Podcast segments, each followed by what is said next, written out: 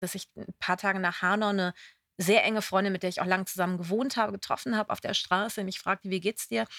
Und ich meine, oh, total scheiße. Und sie so, was ist denn passiert? Und obwohl sie natürlich Antirassistin ist und natürlich die Nachrichten verfolgt hat. Und es war aber für sie eben nicht zentral. Und das war, also dieser Moment, und den, den habe ich irgendwie, den habe ich mit ganz vielen Leuten geteilt. Also dieses irgendwie, dass du plötzlich irgendwie wie in so zwei verschiedenen Welten gelebt hast.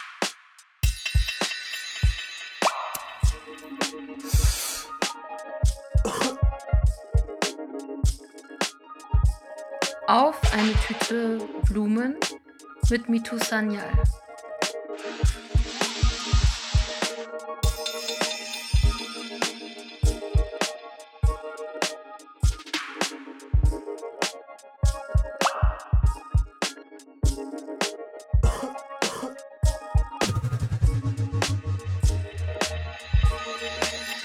Hallo und herzlich willkommen zu einer neuen Folge auf eine Tüte. Heute ist bei mir die Schriftstellerin, Kulturwissenschaftlerin und Journalistin Mitu Sanyal über Videochat dabei. Ich freue mich total, dass wir ähm, miteinander heute sprechen. Mitu hat genau an dem gleichen Tag, wo mein Roman eigentlich auch kommen sollte, der dann aber ein paar Tage vorgezogen wurde aus Gründen, ähm, ihren Debütroman auch veröffentlicht, Identity. Ähm, Habe ich sehr, sehr gerne gelesen und ja, freue mich nicht nur deswegen, dass wir heute zusammen uns auf eine Tüte Blumen treffen. Hallo Mito, wie geht's dir? Hey, ich freue mich auch total. Ja, es ist super. Ich, ich habe halt auch, weil unsere Romane ja immer irgendwie so miteinander rezipiert wurden, irgendwie zusammen mit irgendwie Jean Dodautus Roman, ähm, Adas Raum und jetzt auch mit Sheda Basias Roman. Das ist irgendwie total geil. Also ich fühle mich so ein bisschen in guter Gesellschaft und die Romane müssen nicht alles sagen, sondern sie dürfen halt eine Stimme sein und miteinander in Kommunikation sein. Und ich bin total dankbar dafür. Voll. Genau zum richtigen Zeitpunkt deinen Roman geschrieben. Das ist voll der Luxus. Also ich freue mich auch, wenn man so nebeneinander in irgendwelchen Texten oder Listen oder so auftaucht, dann bin ich so, yes, gang, gang. Ja, und das ist ja das erste Mal, oder zumindest das erste Mal, dass ich es wahrnehme in der deutschsprachigen Literatur, dass Leute wie wir zusammen in Listen auftauchen und Mhm. Also in Literaturlisten, in anderen dann schon. Ja, in anderen Listen trifft man sich häufiger. Die sind aber auch manchmal sehr willkürlich. Da ist von Angela Merkel bis zu uns alles Mögliche dabei. Genau. Ja. Gemeinsames Merkmal Brüste.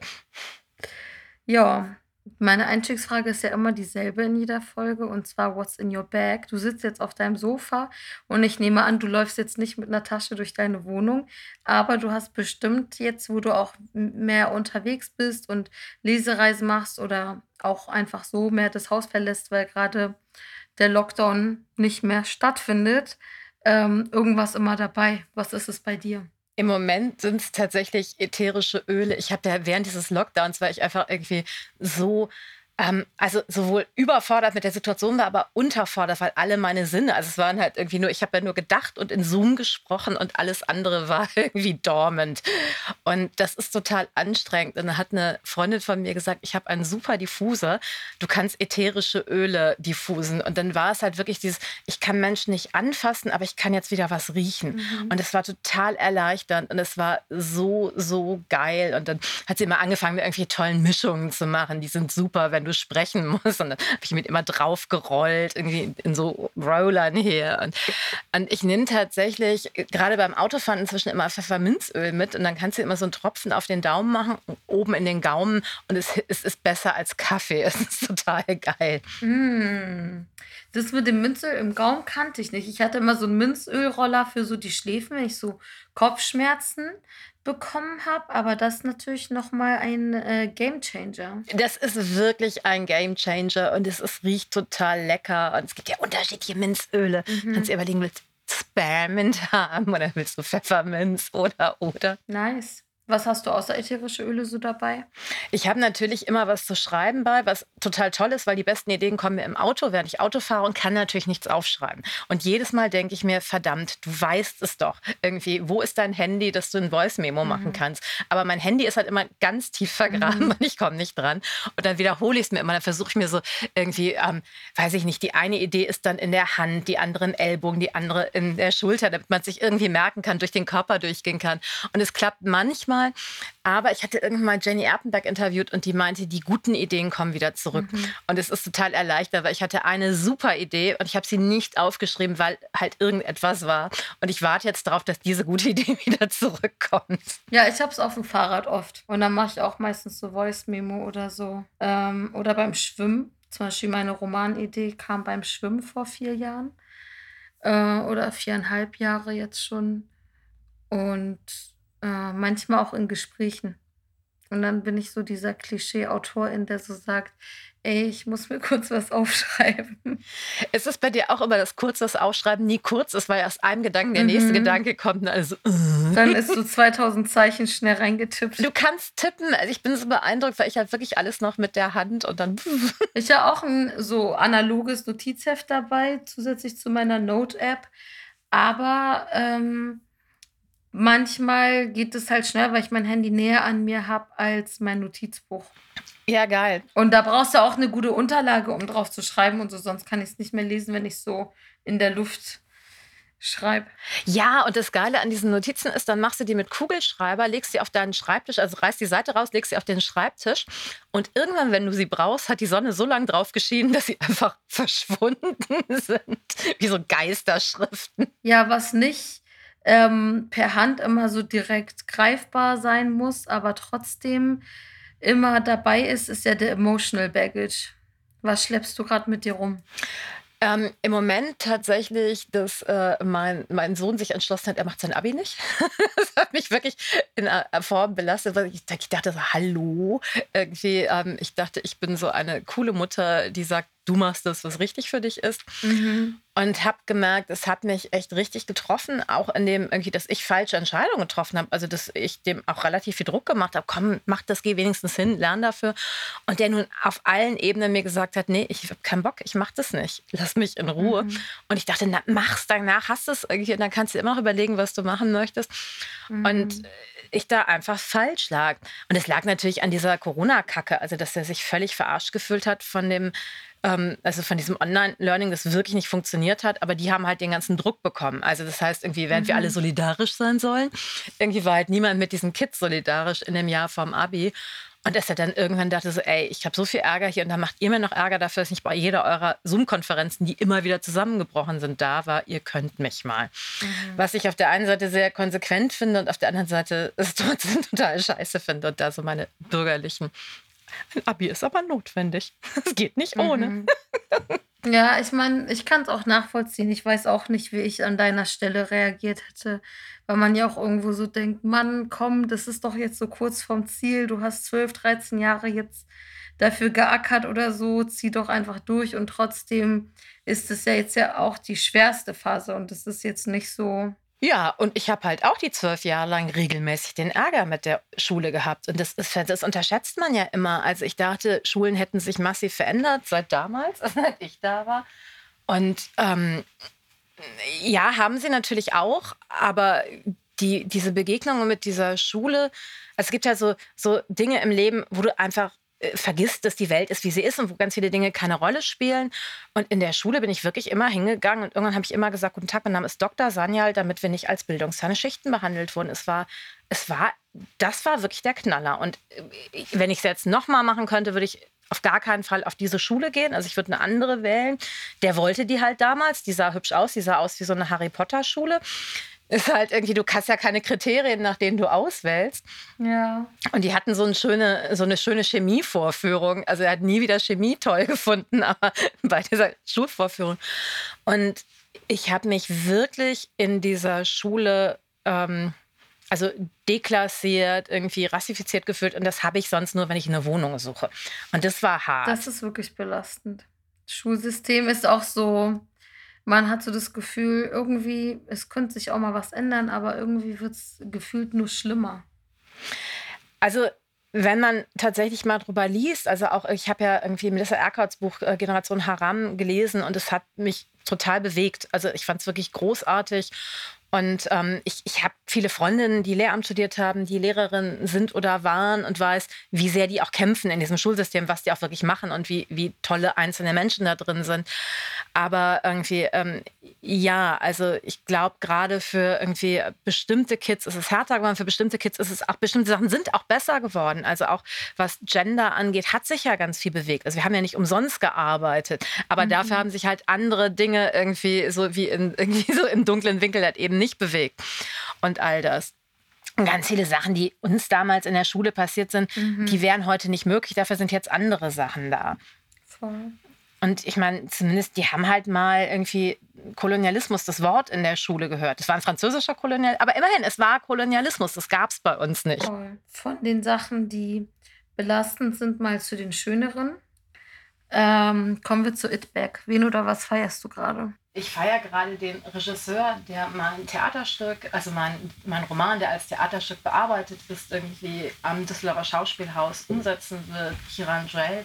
Und Joel, und der ist einfach so geil und so cool. Und ich war halt wirklich richtig unglücklich darüber. Also ich hatte die Theaterbearbeitung selbst gemacht und dachte, ich hätte mir so gewünscht, dass es jemand von außen macht, der weiß, welche Möglichkeiten Theater mhm. hat, was man noch alles machen kann.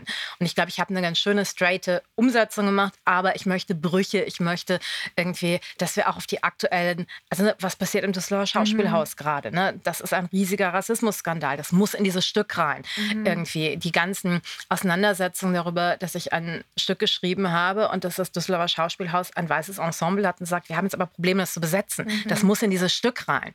Und dann sagt er aber, wieso irgendwie dürfen denn Weiße nicht POC spielen? Natürlich dürfen sie es, was muss einen guten Grund geben. Und der gute Grund muss besser sein, als wir kennen keine anderen. Mhm. Ähm, und so etwas. Und das, also, und das war wirklich so, dass ich davor saß und dachte, ah, das wird irgendwie, das wird so ein ganz spießiges Stück werden. Das wird nicht schlimm werden, aber es wird irgendwie, es wird nicht. Und dann kam Kion und das war plötzlich dachte ich, alles ist geil. Es wird super. Wir werden alles umsetzen können und noch viele Dinge, auf die ich gar nicht kommen kann. Und ich war, ich bin echt so glücklich gerade und könnte die ganze Zeit nur so, ja, danke, hurra.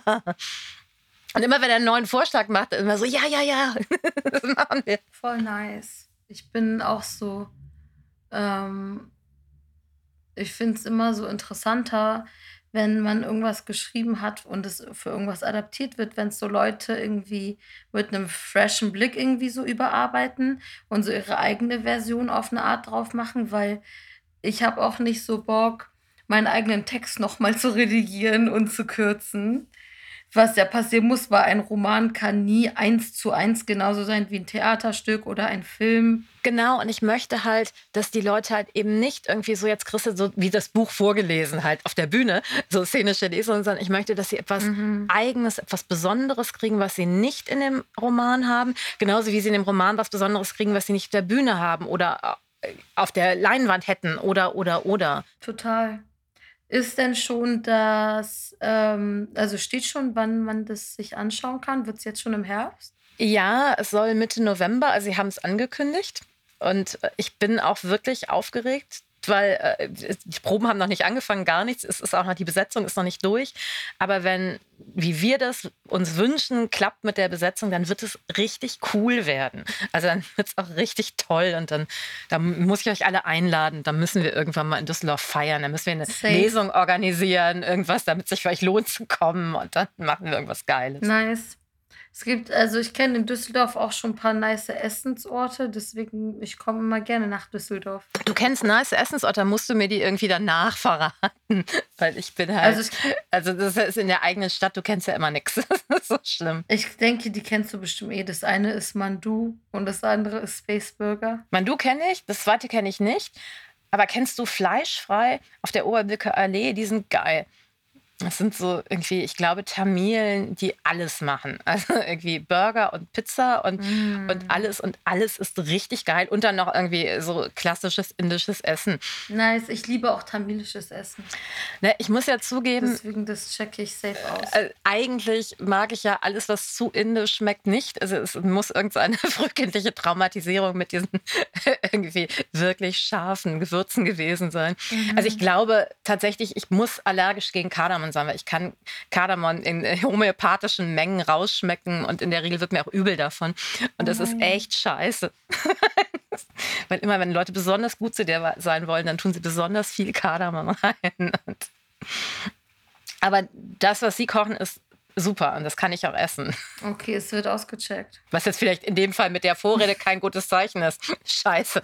Also es ist wirklich gut. Andere Leute sagen das auch. Okay, noted. Ähm, ja, du hast schon gerade einen Schwenk aus der Vergangenheit mit den Gewürzen ausgesprochen. Ich würde auch äh, so in der Vergangenheit mal mit dir bleiben wollen bei der Frage, ähm, was ist etwas, wofür du dich früher geschämt hast und heute nicht mehr? Was ist sozusagen deine Katze im Sack? Ich habe mich tatsächlich, und es war ein bisschen irgendwie, diesen Roman schreiben war ein mich dafür, davon freischreiben. Ich hatte ja immer das Gefühl, ich ich bin nicht indisch genug, respektive ich bin nicht polnisch genug sowieso, ich bin nicht deutsch genug sowieso, aber irgendwie nicht indisch genug, weil das halt das war, was sozusagen das Bedürfnis war, was Menschen an mich herangetragen haben. Also wenn sie sich fragen, wo kommst du her? Mhm. Und dann kann ich die Sprache nicht, also erstmal nicht mal gefragt, sprichst du Hindu? Und so, nee, nee, das ist eine Religion irgendwie. Und dann irgendwann, ah, Hindi. Und so, nein, aber mein Vater kommt aus Bengalen, da sprechen sie Bengali. Da sprichst du Bengali? So, nein, auch das nicht. Ähm, und es ist tatsächlich immer noch ein Schmerz, aber es ist nicht mehr dieses, mhm. das habe ich verbockt. Also so, ich bin irgendwie. Und es war ja noch nicht mal so, wenn ich es durchdacht hätte, wäre mir auch klar gewesen, ähm, es ist jetzt nicht meine Schuld, dass mein Vater mir oder meine beiden Eltern mir nicht ihre Muttersprachen beigebracht haben, sondern irgendwie, das, das sind andere Entscheidungen, die auf anderer Ebene gelaufen sind. Aber weil es halt etwas ist, wofür du dich schämst, denkst du auch gar nicht bis zum Ende drüber nach, sondern du tippst es an mit deinen Gedanken und gehst sofort weg. Und es wirklich äh, dieses, mhm. und das war sehr, sehr, sehr, sehr heilsam, auch die, die E-Mails und die Briefe und das, was mir Leute irgendwie geschrieben haben, tatsächlich zu dem Roman, also an vielen Punkten, wo sie sich drin wiederentdeckt haben, weil ich halt wirklich das Gefühl habe, als erstes sagen mir, irgendwelche anderen Leute, das kannst du gar nicht so schreiben. Ist gar nicht so. Das darfst du nicht so fühlen. Und, und dieses zu sagen, ja, ich mache das und ich nehme mir auch etwas aus diesem, diesem riesigen irgendwie hybriden Topf von Kulturen darin. Ne? Und irgendwie meine Figur darf sich mit der Göttin Kali unterhalten, weil, weil ich das tatsächlich auch mein Leben lang immer wieder gemacht habe und weil es auf, aber irgendwie ähm, nicht, nicht so erfolgreich. Also die, die redet nicht ganz so cool mit mir zurück in dem Buch. Aber ähm, also dieses, das sagen dürfen, ohne dass dir jemand sagt, wo ist dein Existenzberechtigungsschein? du darfst es nicht sagen. Das war toll. Und auch zum Beispiel das, mhm. was wir gemacht haben, wir haben ja in, in Taz irgendwie, Taz Talk, äh, und einfach, dass wir da zusammensaßen, also du und, und Sharon und, und ich und irgendwie wir gesagt haben, war ja ganz klar, es ist ein relativ weit gefasstes Wir. Ne? Es gibt ja ganz viele Dinge, die natürlich ganz unterschiedlich darin sind. Aber hier ist es tatsächlich, wir sagen, ist A total sexy und es ist tatsächlich etwas, was ich mich nie, nie, nie getraut habe. Und in dem das Buch Schreiben ist mir klar geworden, dass es da wirklich um spezifische Dinge geht in dem Buch. Also es geht halt auch explizit um dieses Being Mixed Race und halt auch na klar, also meine Mutter ist weiß. Das ist ja auch ein Thema darin. Also und, und auch dieses irgendwie, was heißt das und welche Auseinandersetzung ist das? Ähm, und das ist tatsächlich etwas, wo ich total glücklich bin, dass ich mich traue, darüber zu schreiben.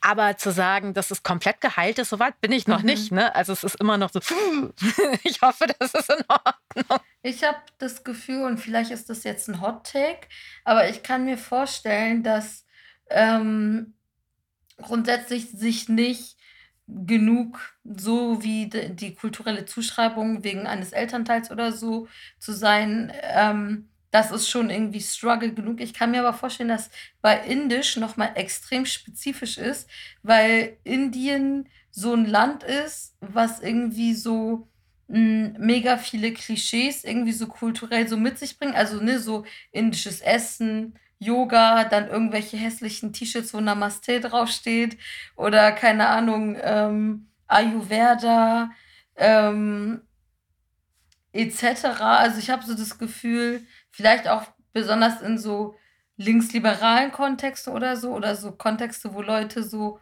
ein Jahr nach Indien gehen, um sich selber zu finden oder so. Also niemand geht jetzt äh, ein Jahr nach Iran, um sich selbst zu finden, wahrscheinlich, weil die dann Angst haben, am Baukran irgendwie so zu enden.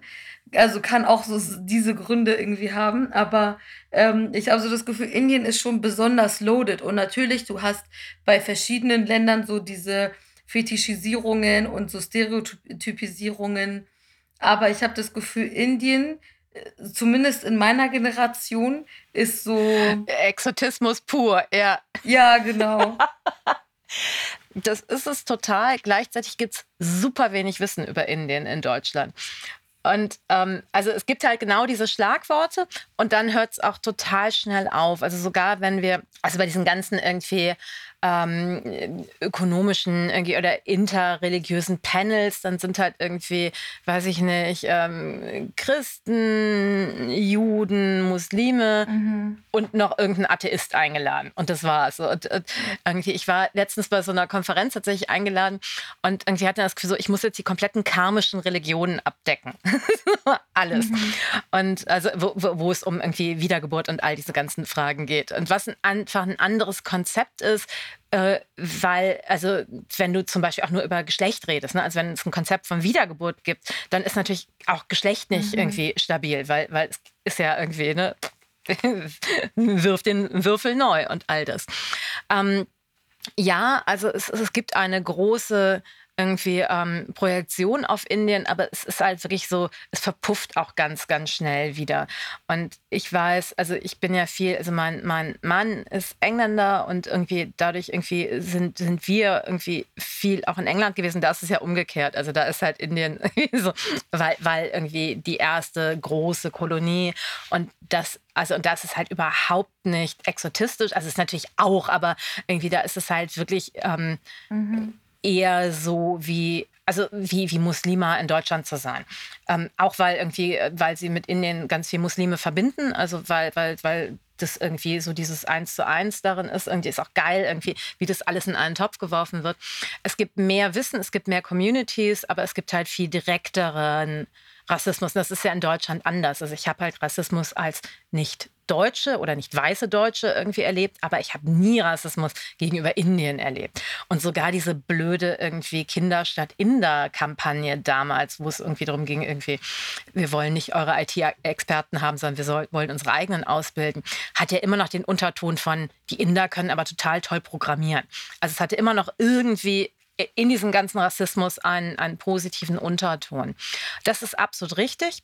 Das macht es mit Sicherheit auch schwierig, weil also so ein Claiming und gleichzeitig ist es ja, dass ich immer das Gefühl habe, was gerade im Moment de facto politisch in Indien passiert, mhm. ist ja also mhm. was es an Hindu-Nationalismus in Indien gibt, ist es ja ein äh, wir können da schon von Präfaschismus mhm. reden. Also es ist wirklich ähm, also und das fällt ja immer unter den Tisch. Ne? Also immer, wenn wir über irgendwie ähm, mhm. ähm, Extremismus reden, denkt ja niemand an Hindus. Und das, äh, also, und das ist aber etwas, was ja, also was in meinem Verständnis ist es angelegt? Ich würde sagen, nein. Also es ist halt wirklich eine Perversierung irgendwie einer Religion, die, die mich irgendwie auch wirklich, wirklich belastet und das interessiert kein Schwein. Mhm. Irgendwie klar, Modi, mach super. Irgendwie das Einzige, was sie interessiert, ist jetzt die, die indische Variante von Corona.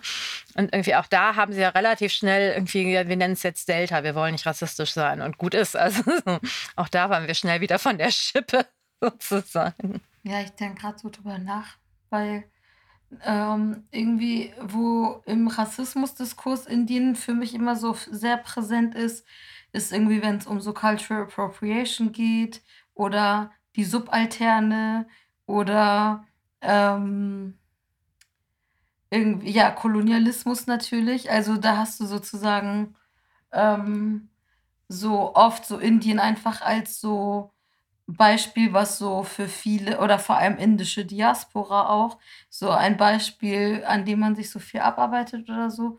Und jetzt ähm, mit dem, was du gesagt hast, bin ich so am so processen. Naja, also weil ja tatsächlich relativ viel an irgendwie postkolonialer Theorie auch aus Indien gekommen ist. Also mhm. oder irgendwie ähm, äh, über Amerika und so auch aus Indien gekommen ist. Also Gerti Chakrati Sviva, Kumi Baba, ähm, also die, diese ganzen Schulen und, und weil du so gut am also am britischen Kolonialismus, weil der halt so gut erforscht ist und weil du so vieles daran klar machen kannst an Strukturen.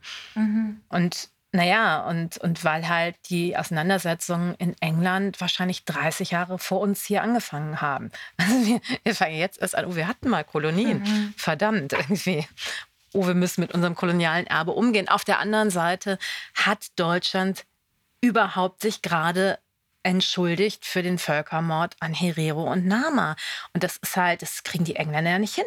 Also die sagen ja immer noch, aber eigentlich ist Empire eine gute Idee gewesen. Mhm. Also so unterm Strich und jedes Mal, also regelmäßig mhm. haben die mhm. wieder Umfragen und kommen immer wieder darauf, eigentlich war es eine gute Sache. Also es gab so ein paar negative Nebeneffekte, aber eigentlich war es eine gute Sache. Und, und zu sagen, wir entschuldigen uns, das bedeutet auch, dass wir Reparationen zahlen, das ist... Und man kann Menschen eben nicht aufwiegen, man kann das alles nicht machen, aber, aber das bedeutet halt, dass wir es anders in unserem kollektiven also in unserer Erinnerungskultur aufbewahren werden. Und das ist ein riesiger Schritt. Mhm. Und in gewisser Form passieren halt gerade große Dinge, die nicht groß genug. Also ich hätte, ich habe das damals angeboten für den WDR als Kommentar und es war dann irgendwie, ach nö, mach mal lieber was über mhm ich befürchte, es war dann irgendwie Todestag George Floyd, was auch eine ganz wichtige Sache ist, aber wo ich dachte, mhm. aber das ist das, was hier passiert, darüber müssen wir hier reden. Und, und das ist immer noch irgendwie, der Blick ist immer noch woanders hin. Und das heißt, irgendwie, es passieren Dinge, aber in dem, wie wir uns damit auseinandersetzen, hinken wir dem auch noch hinterher. Ja, voll. Ich meine, es ist ja generell in Deutschland popular, dass man statt über Rassismus, der hier irgendwie passiert, über drüben in den USA oder so redet, mm, um sich davon so abzugrenzen. Was natürlich viel leichter ist. Ja, ja, eben. Also ich meine, man sieht ja auch, wie viel Leute waren bei den ersten Demos oder Mahnwachen oder Kundgebungen zu Hanau und wie viele Leute waren irgendwie letzten Sommer bei Black Lives Matter Demos. Und ich will das gar nicht so gegeneinander aufwiegeln, weil es sollten zu beiden Anlässen so viele Leute wie möglich kommen. Aber es ist dann, glaube ich, für so Leute, die irgendwie Antirassismusarbeit in Deutschland schon länger machen, dann so ein bisschen bitter oder vielleicht, um das auch nicht so irgendwie so äh, POC gegen Schwarze mäßig so auszuspielen.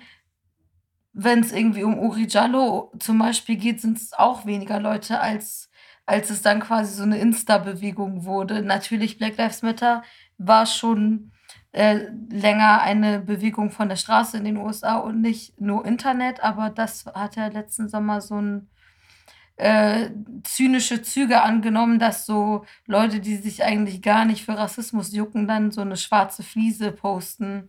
Ja, trotzdem, also ich weiß, diese Black Lives Matter Demo in Düsseldorf, das war so eine Demo, wo ich mitgegangen bin, die ganze Zeit irgendwie echt heulen konnte vor Rührung auch. Und also da hat auch mal zur Abwechslung die Düsseldorfer Polizei so alles richtig gemacht. Also die haben halt alle POC-PolizistInnen, die sie aus, der, aus dem gesamten Ruhrgebiet wahrscheinlich kriegen konnten, dahin geschickt.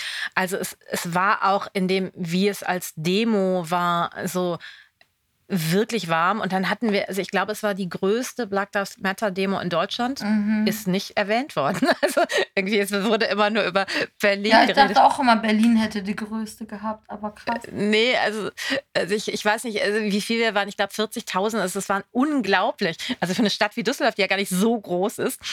Und es hat irgendwie Stunden gedauert, bis wir auch nur losgehen konnten, weil so viele Leute vorne losgegangen sind und stand es halt immer noch da. Und irgendwie, und das, also deshalb, es hat mich sehr glücklich gemacht, wie viele Menschen da waren, auch wie viele Leute auch wirklich aus dem gesamten Umfeld angereist sind.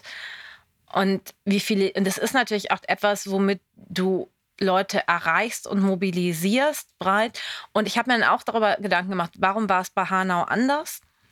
Ähm, und, und da kann man ja noch nicht mal sagen, irgendwie, es ist im Internet nicht genügend geteilt worden. Also, also es ist wirklich etwas, wo ich immer noch dran hadere, weil Hanau auch so der Moment war, wo ich plötzlich in zwei unterschiedlichen Bubbles gelebt habe. Das ging dir wahrscheinlich ähnlich. Also, dass ich ein paar Tage nach Hanau eine sehr enge Freundin, mit der ich auch lange zusammen gewohnt habe, getroffen habe auf der Straße, mich fragte, wie geht's dir? Und ich meine, oh, total scheiße. Und sie so, was ist denn passiert? Und obwohl sie natürlich Antirassistin ist und natürlich die Nachrichten verfolgt hat. Und es war aber für sie eben nicht zentral. Und das war also dieser Moment, und den, den habe ich irgendwie, den habe ich mit ganz vielen Leuten geteilt. Also dieses irgendwie, dass du plötzlich irgendwie wie in so zwei verschiedenen Welten gelebt hast. Das hat, hat sich ja irgendwann auch wieder verbunden und es war ja, es ist ja auch nicht so geblieben. Und das, das ist aber etwas, was mich auch immer noch erschüttert. Also wo ich auch immer noch nicht wirklich durch bin mit. Ja, kann ich total nachvollziehen. Also ich glaube, da war das äh, so, da war die Gesellschaft auf einer, auf eine Art, das klingt so ausgelutscht, also geteilt in die Leute, für die sich das so, so was geändert hat oder wo etwas sich nochmal gravierend verschlechtert hat. Ein Vertrauen zum Beispiel oder ein Sicherheitsgefühl. Und dann die andere Seite, für die sich eigentlich nicht wirklich was geändert hat. Die einfach weitermachen konnte, Karneval feiern konnte. Ja, ja, oder einfach nur das Gefühl zu haben, irgendwie, dass du direkt mhm. betroffen bist, obwohl es natürlich auch vermessen ist. Also weil natürlich war ich eben nicht Opfer. So und ich habe keine Angehörigen und, und das äh, verloren mhm. und keine Freunde. Trotzdem dieses Gefühl oh. von, es richtet sich direkt gegen uns. Lass uns trotzdem mal von der Scham zum Stolz übergehen. Super, sehr gut. Die Kategorie heißt eingetütet und ich will gerne von dir wissen, was etwas ist. Und dieses etwas kann eine Eigenschaft sein, kann Skill sein, kann eine Errungenschaft sein oder ein Erlebnis worauf du stolz bist, was du dir aber nicht auf den Lebenslauf schreiben kannst. Ich ähm, bin total gut in Mathe. Ich glaube, ich habe eine wirkliche Begabung für Mathe. Ich liebe Mathe. Ich liebe Mathe körperlich. Also das ist tatsächlich irgendwie, als meine Kids kleiner waren und ich mit denen, also ich habe dann auch irgendwie, ähm, als meine Tochter, hat, ich habe mal kurz Wirtschaft studiert, dann habe ich mit ihr irgendwie Wirtschaft, Mathe gelernt. Für die, dann habe ich die, alle ihre Klausuren gekriegt und dann hat sie trotzdem das Studienfach natürlich gewechselt, klar. Ähm, und es ist tatsächlich etwas, es, es macht mich körperlich so glücklich. Es macht mich, es ist, die Welt ist in Ordnung. Und es ist, ja, und äh, wenn ich irgendwas nicht lösen kann, ich liege da nachts im Bett und denke drüber nach und am nächsten Morgen weiß ich, wie es geht. Und, und irgendwie, das ist tatsächlich, dass meine Kids dann immer mir sagen, oh, du bist ein Mathe-Genie. Und das ist das Netteste, was sie mir sagen, weil normalerweise sind die gar nicht so nett zu mir. und also zumindest irgendwie nicht, solange sie noch hier gelebt haben. Also die Große ist inzwischen sehr viel wertschätzender, aber der Kleine irgendwie sagt mir nicht die ganze Zeit, wie toll ich bin, aber was Mathe angeht, sagt er mir, wie großartig ich bin. Und es ist, ja, es ist wirklich, es ist eine Schönheit und es ist ein Glück. Und ich glaube aber auch, weil es so eine Harmonie hat. Also irgendwie, es gibt Lösungen, es gibt ein einen, einen richtigen Weg und du kannst, und es ist wirklich diese absolute Sicherheit, du wirst alles irgendwie lösen können. Und wenn die Lösung noch nicht hast, also wie dieses Zitat, was Oscar Wilde zugeschrieben wird, irgendwie am Ende wird alles gut und wenn es noch nicht gut ist, dann ist es noch nicht das Ende. Und das, das habe ich halt bei Mathe und es wird einen, einen Weg geben. Aber es ist tatsächlich etwas, ich habe ansonsten gar nicht so viel synästhetische Erfahrungen, aber wenn ich Mathe mache, so, ich kann es hören, ich kann das schmecken irgendwie. Es, ist, es passiert auf allen Ebenen gleichzeitig. Wow, das ist irgendwie hot. Ich habe irgendwie ich weiß nicht, weil ich zuletzt mit jemandem gesprochen habe, der in, hab, der gut in Mathe ist. Ich mache auch echt gern meine Steuern, weil ich dann so ein bisschen rechnen darf. Und da muss ich ganz viel Geld bezahlen. Okay, das ist das krank. Das habe ich auch noch nie gehört. Ohne dich pathologisieren zu wollen. ja, das sehe ich aber ähnlich, dass das eigentlich nicht in Ordnung ist. Wenn ich mit meinen Friends, die selbstständig sind, über Steuern rede, wir haben schon so Codewort Papiere und da muss man auch trotzdem mal eine Content-Note vorsetzen, wenn man dazu was sagen will, weil das einen sonst immer so eiskalt erwischt, dass man es irgendwie nicht gemacht hat, dass man dann noch irgendwas einreichen, nachreichen muss. Ja. Also das natürlich auch, weil es natürlich trotzdem bis auf den letzten Moment schiebe, aber wenn, dann komme ich immer total glücklich ja. raus. Ah, oh, es war so schön. Respekt auf jeden Fall. Da wäre ich auch stolz drauf. Aber ganz kurz, kannst du denn nicht auf den Lebenslauf schreiben, dass du gut in Mathe oder Steuern bist? Schließlich bist du selbstständig. Ja, nicht wirklich. Also, weil irgendwie gerade in diesen ganzen geisteswissenschaftlichen Kontexten, wobei ich ja, das ist ja die andere Sache, die relativ spezifisch für wahrscheinlich irgendwie Leute wie uns ist. Ich habe mich sehr, sehr selten überhaupt beworben oder mit Lebenslauf beworben. Ich habe mhm. hab mich um ein Praktikum ne, mal beworben, aber alles andere ist ja eher, dass du mhm ähm, Leuten dann Angebote machst, denn ich würde gern das in das Buch rezensieren oder oder. Und für den Roman habe ich mich auch nicht mit Lebenslauf mhm. beworben. also, also, deshalb. Das, das stimmt. Man, wenn ich so Lebensläufe mache in letzter Zeit, dann ist es meistens für Stipendien oder sowas. Ah, Aber die sind auch noch mal anders. Ähm, die wollen jetzt nicht wissen, wo ich 2009 Praktikum gemacht habe. also diese zwei Wochen beim äh, Fotografen in der Kleinstadt, wo ich Porträt, äh, wo ich so Passbilder geschossen habe, werden jetzt kein Argument dafür sein, ob ich jetzt diese Geldsumme oder diesen Aufenthalt zum Schreiben irgendwo bekomme. Ja, aber ich finde auch immer so Lebensläufe so richtig anstrengend, weil ich bin so, wo verläuft die Grenze zwischen zu dick aufgetragen und so zu wenig gegeben, weil ich bin immer so, mein Style ist eher so stay humble aber ich glaube, Lebensläufe sind das Gegenteil von Humbleness eigentlich. Ja, voll. Also Lebensläufe ist auch eine Textsorte. Irgendwann muss ich die auch mal in einen Roman einbauen. Also weil ich ja eh das mag mit verschiedenen Textsorten, die ja eigene Regeln haben. Mhm. Und irgendwie alle kennen diese Regeln, aber niemand hat dir jemals die Regeln eins zu eins gesagt. Und irgendwie man, man geht so ein bisschen durch irgendwie wie so durch den dunklen Wald und muss diesen Weg finden. Und ja, und es ist ganz schlimm. Also auch gerade dieses, ich muss mich jetzt selber die ganze Zeit loben. Wie geil ist das denn? Irgendwie, ugh. Ja, Mann. Und das habe ich gemacht und das habe ich gemacht und diese Sprache spreche ich. Ich bin so, ja, ich schreibe oft diese Sprache spreche ich. Könnte ich mir ein Mittagessen in dieser Sprache bestellen? So, eigentlich nicht. So. Ja, genau. Irgendwie Latein könnte ich dann wahrscheinlich noch auf meinen Lebenslauf schreiben. Toll. Ja, also ich spreche ganz gut Schwedisch, aber wen juckt's in Deutschland? Also außer ich will jetzt so Skandinavien-Korrespondentin werden. Ja, wir kommen jetzt auch schon zu unserer Abschlusskategorie. Okay. Und zwar die Schultüte. Was würdest du anderen Leuten gerne mit auf den Weg geben? Egal welches Alter und egal was es ist. Es kann Rat sein, es kann ein Tipp für was Kulturelles sein oder was ganz anderes. Also diese Schultüten-Sache hat mich tatsächlich sehr umgetrieben. Ähm, es gab vor kurzem ein, ein Treffen irgendwie, also wo es um Kulturförderung in Düsseldorf in NRW ging. Und mein irgendwie Bedürfnis ist halt tatsächlich, wir müssen bei Kulturförderung viel, viel früher ansetzen. So, und zwar an Schulen. Also ich würde tatsächlich mir unglaublich wünschen, dass Schulen überhaupt mal irgendwie äh, den kulturellen Unterricht ernst nehmen oder irgendwie auch mal alle Schulen. Also es ist wahrscheinlich, je nachdem irgendwie, auf welche Art von Schule du bist, irgendwie ist es anders. Aber dieses, du kannst jetzt entscheiden, du machst Musik oder irgendwie Kunst oder irgendwie Literatur, ist ja irgendwie Wahnsinn.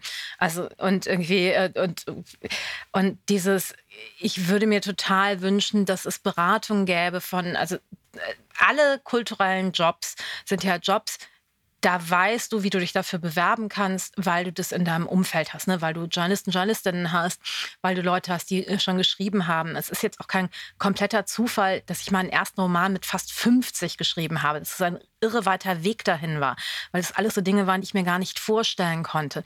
Und dass ich mir wünschen würde, dass zum Beispiel in Düsseldorf, es gibt die Kunstakademie, da musste ich mit einer Mappe bewerben, dass Leute von der Akademie an die Schulen gehen und Mappenberatung machen, den Leuten sagen, hey, so könntet ihr das machen. Mhm. Ich würde mir so wünschen, dass es einfach Mentorinnen, Mentee-Programme gäbe für Schulen irgendwie, wenn Leute etwas machen wollen, die, wo sie es eben nicht aus ihrem sozialen Umfeld irgendwie, wo sie nicht daraus schöpfen können. Dass dass sie Menschen sagen, es sind Berufe und ihr könnt euch das vorstellen zu machen. Es ist irgendwie, es ist ein echter Job.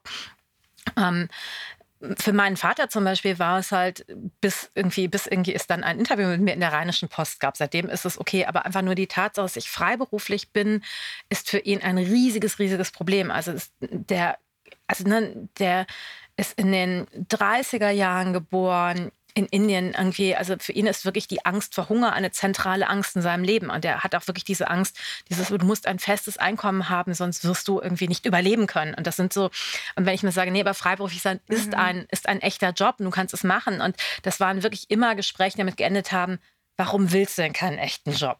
Und ich sage, weil das, was ich machen möchte, kannst du nicht. Also schreiben mhm. hätte ich in der Form beim WDR nicht machen können als Redakteurin. Das kannst du nur als Autorin. Autorin war mhm. freiberuflich und, und so weiter. Und das, ähm, dieses, du, das sind echte Jobmöglichkeiten. Ähm, und es gibt auch einen Arbeitsmarkt, der euch wollen kann. Und im Moment öffnen sich ja tatsächlich Arbeitsmärkte. Also zum Beispiel gerade die Theater öffnen sich ja gerade radikal und merken, dass es so nicht weitergeht. Also dass sie mhm. ähm, und auch die, dieses, diese ganzen Zugangshürden, die viel früher ansetzen als dann beim Bewerbungsgespräch sondern irgendwie, wer geht an die Universitäten, mhm. wer kann sich die unbezahlten Praktika leisten, wer irgendwie glaubt überhaupt, dass das ein okayer Job für, für sie ist. Und all das, also irgendwie da eine sinnvolle Unterstützung, eine sinnvolle Förderung, das würde ich Leuten total gerne in die Schultüte geben. Wird eine große Tüte. Cute. Ja, Schultüten, es gibt ja auch solche, die sind unten so ausgestopft und dann ist nur so ein bisschen oben drauf und es gibt Leute, die sind bis in die Spitze reinpackt. Und es gibt so diese Kleintüten, die so die kleinen Geschwister bekommen bei der Einschulung der Älteren, damit die auch was haben. Und es gibt so diese Rich Kid-Tüten, die so groß sind wie das Kind. Also da gibt es keine Inhaltsbegrenzung in dem Sinne. Ich finde es auch gut, dass die irgendwie kleinen Geschwister auch eine kleine Tüte kriegen. Ja, und für die Eltern wünsche ich mir, dass sie sich dann vielleicht abends mit einer eigenen Tüte auch äh, belohnen für das stressige Schulleben der Kids, was ihnen dann bevorsteht. Ja, das ist die andere Sache. Ich würde mir auch tatsächlich wünschen, dass sie einfach diesen Schulbeginn nochmal. Also, das ist ja etwas, wo ich denke, das hätten wir in der Corona-Krise echt machen können. Wenn mal drüber reden, fangen wir um neun an oder um 10. Aber irgendwie dieses um 8 Uhr anfangen ist verrückt. Also jeder, jeder, jeder, jede irgendwie Studie sagt dir, weder die LehrerInnen noch die SchülerInnen kriegen das hin. Irgendwie die erste Stunde bringt gar nichts außer Stress. Ja, ich war immer so neidisch auf meine Verwandten in, den, äh, in der UK, die um 9 erst so regulären Sch ja. äh, Start hatten. Dachte mal so, alles klar, ihr lebt Qualitätsleben. Genau, also dafür irgendwie ähm, muss ich sagen, wenn ich mir so dann Schulalltag in, in Großbritannien angucke, also das ist auch nicht so toll. Ja, aber das haben sie uns voraus, die Startuhrzeit. Absolut, absolut. Cool. Mitu, ich danke dir viel, vielmals dafür, dass du dir die Zeit genommen hast. Ich fand es super nice mit dir. Ich danke dir auch total. Und ich hoffe, unsere Wege kreuzen sich auf unseren Lesereisen mal und Danke euch fürs Zuhören. Wir schnacken bald wieder. Macht's gut. Tschüss. Das war der Podcast Auf eine Tüte. Produziert von Cousin Productions. Jingle Neda Sanai, aka Nedalot. Konzept, Redaktion und Moderation ich, Hengamea Gubifara.